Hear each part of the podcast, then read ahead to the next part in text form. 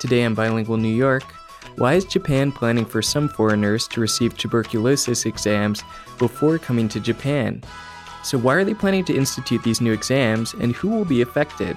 Alright, so first some vocabulary, then the article in Japanese, then the article again with a line by line translation, and then finally today I'm going to do something a little different. Um, so here's the, the vocabulary for today. 厚生労働省 It's the Ministry of Health, Labor and Welfare. The Ministry of Health, Labor and Welfare. 厚生労働省 Got 結核 that's tuberculosis. Tuberculosis is 結核 and then 検査 is an exam like a medical exam. 検査 All right, so now the article. 厚生労働省、日本へ来る前に結核の検査を受けてほしい。 結核は咳や熱が長く続く病気で人にうつります。亡くなることもあります。日本の法律では結核になった外国人は日本へ来ることができませんが、結核になっていると知らないで日本へ来る外国人も多くなっています。厚生労働省によると、日本へ来てから結核だと分かった外国人は2016年は今までで一番多い1338人でした。このため、厚生労働省は結核が多いアジアの6つの国の人に日本へ来る前に結核かどうか調べる検査を受けてもらうことにしました。6つの国はフィリピン、中国、ベトナム、ネパール、インドネシア、ミャンマーです。厚生労働省はこれからこの国と話し合って日本に90日より長くいる予定の人に必ず検査を受けてもらうことにしたいと考えています。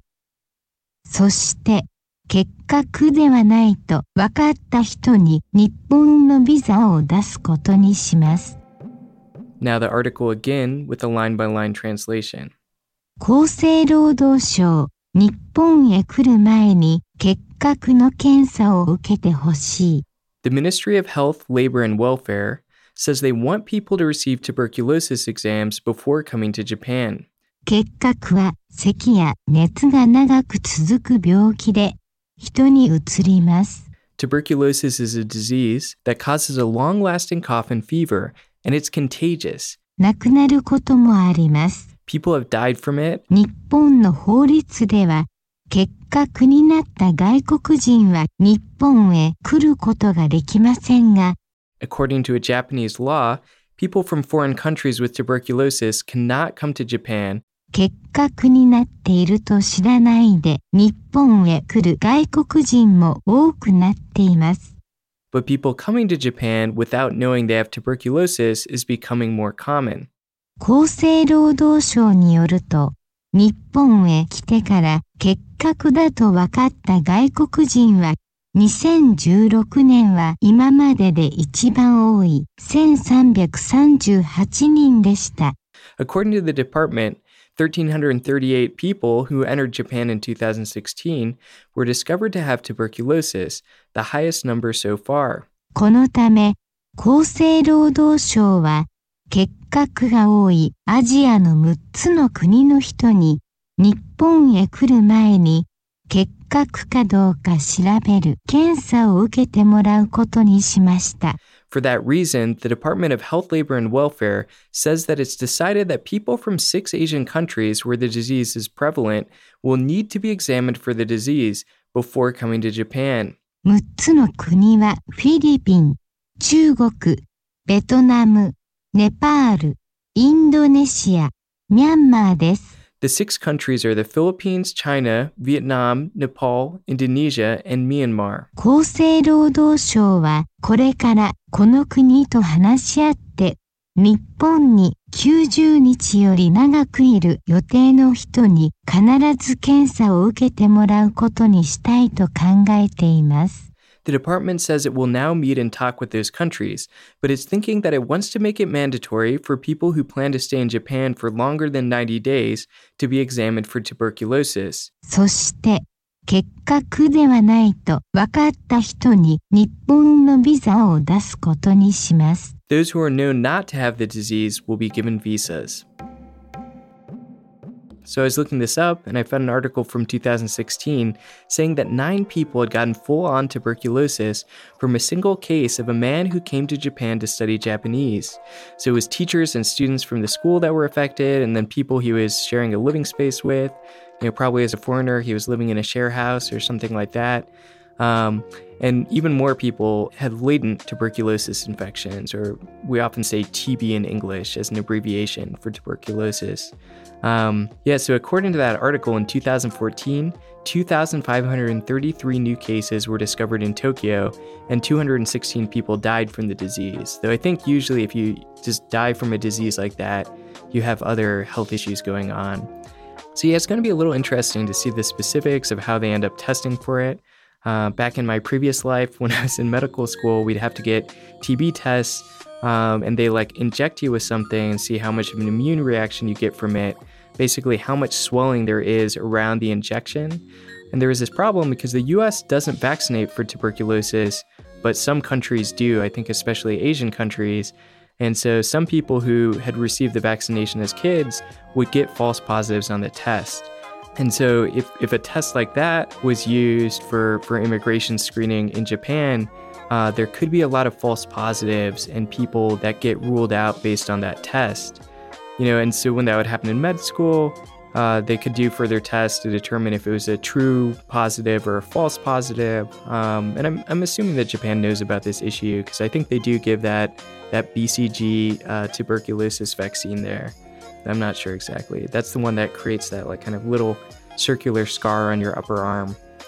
So anyway, screening for tuberculosis for immigration isn't unheard of. When I was looking this up, I saw that the UK does it for people who are planning to stay there longer than six months. Like Japan, they, they have kind of a list of countries where the where the TB rate is high, and actually they have a far more extensive list of countries um, that require screening uh, to enter the UK. As also, I was reading up this New England Journal of Medicine article. That's one of the top kind of medical scholarly magazines, and uh, they were saying tuberculosis is really a disease um, is a disease that really took off following the Industrial Revolution, urbanization, and people living in a lot closer proximity. So it took off in the West around 1800, and then Japan around 1895 as Japan was modernizing, and it really, you know, kept rising there until after World War II, um, when the country got access to antibiotics. And so, because the disease, before the antibiotics, the disease was basically untreatable, there was a lot of stigma associated with it. Uh, this guy wrote a whole book about it. He said that families would hide diagnoses, doctors wouldn't even want to give the diagnoses, and patients wouldn't be admitted to sanatoriums, which was kind of the standard of care back then, where basically they kind of made the connection that um, that sunlight seems to somehow help a little bit with the disease, and it could be now, and there's really something going on there. You know, vitamin D from the sunlight being important for the proper functioning of the immune system. But so, anyway, they wouldn't admit people to sanatoriums, kind of like the one known treatment at the time, uh, because there was so much stigma for it. They wouldn't admit them until they are already basically basically dead.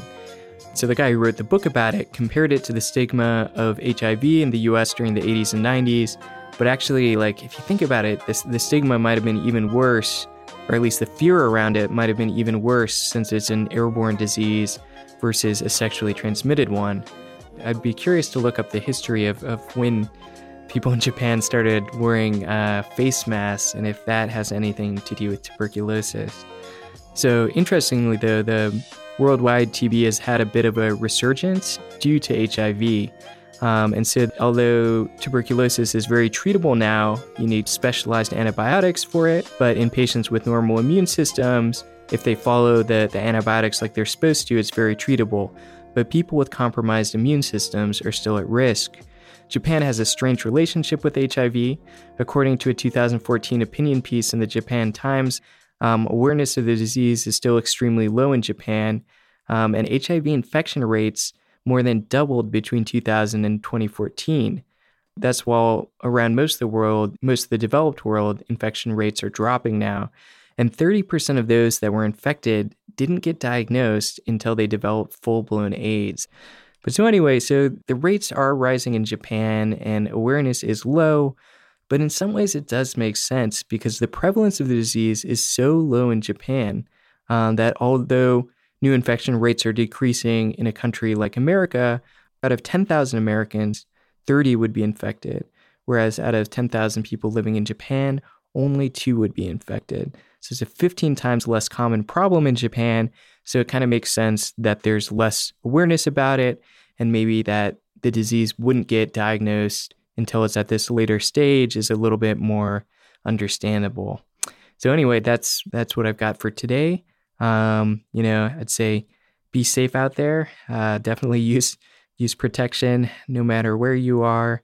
And uh, if you've got a chronic cough and fever, get that checked out. Uh, could be tuberculosis or like you don't want to even if it's not you don't want to be going around with a chronic cro- chronic cough and fever um, so yeah, hope you enjoyed this. Hope you had a great day.